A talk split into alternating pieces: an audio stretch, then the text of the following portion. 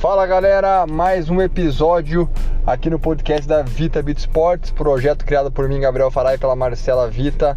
Estão tendo muito sucesso, está sendo muito legal. Bom, hoje nós vamos falar sobre planejamento de treino e como você, atleta amador, uh, pode se programar para poder evoluir de forma mais rápida. Bom, a primeira coisa que a gente sempre fala é que só treinar não adianta. Né? Tem gente que só faz aula, aula, aula, aula, aula. Não adianta. Como também só jogar não adianta. Não adianta você jogar todos os dias, porque a aula é fundamental também para corrigir alguns pontos é, importantes no teu jogo. Então o que, que nós sugerimos?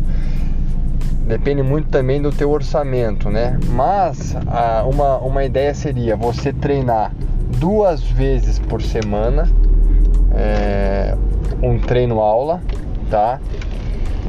E tentar jogar pelo menos mais duas vezes por semana, tá? Isso é importante. Então aí a gente é, somaria de sete dias, quatro que você vai estar em quadra.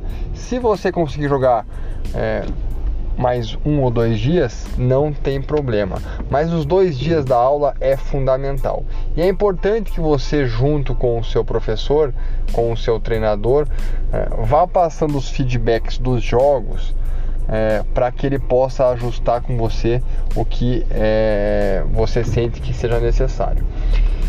Outra coisa importante também é encontre um professor que consiga elaborar junto com você um planejamento. Dê a liberdade para esse professor, para esse treinador, para que ele consiga é, entender você, é, se abra com ele. Essa relação aluno ou atleta-treinador, ela é muito importante, mas ela tem que ser uma, uma relação muito transparente muito honesta entre as duas partes. Eu sempre digo que o bom treinador, o bom professor, é aquele que consegue tirar o melhor do seu atleta, fazer com que o seu atleta consiga é, jogar à vontade, jogar o seu melhor jogo. E um grande atleta é aquele que consegue é, passar para o seu treinador tudo que ele necessita para poder evoluir. É óbvio que o treinador precisa ter um planejamento é, tanto das aulas, né?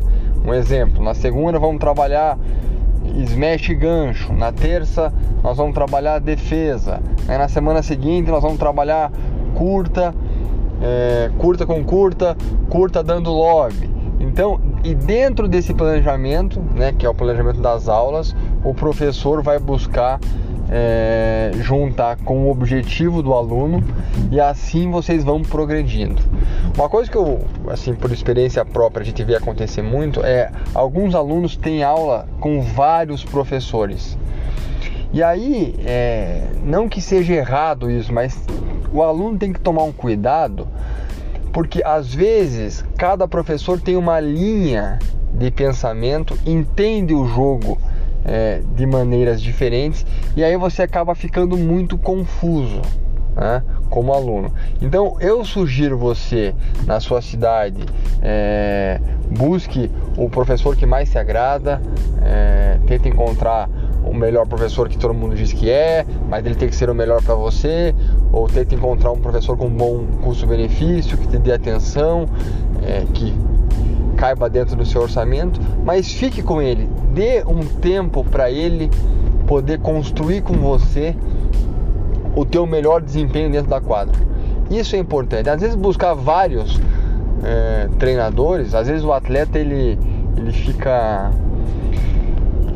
tentando encontrar no treinador o que ele não consegue evoluir nele. É uma transferência de responsabilidade. É, então eu sempre pego muito nisso. Foque em uma pessoa, encontre essa pessoa, tem, você tem que se dar bem com ela, você tem que gostar do ambiente que ela dá as aulas, dá os treinos, você tem que gostar de muitas coisas. Confiou em um profissional, vá com ele por seis meses e vê o que acontece. Se de repente você sentir que com ele você não está mais conseguindo é, tirar o, é, o melhor para o seu jogo ou não está conseguindo mais evoluir, aí você muda. Agora, fazer aula com vários ao mesmo tempo, eu tenho certeza que essa evolução vai ser mais difícil de acontecer, porque ao invés de você pegar o melhor de cada professor, o que vai acontecer? Você vai acabar se confundindo, porque cada um vai falar uma coisa. E não é, é errado cada um falar uma coisa, cada um né, cada academia ou professor ou escola segue uma linha, uma metodologia. Tem uns que até nem seguem, é, vão, vão programando conforme é, as aulas vão acontecendo. Mas procure uma academia profissional que tenha metodologia, que pense é, no planejamento das aulas, que faça uma relação entre o planejamento das aulas com o planejamento é, e com o objetivo do aluno.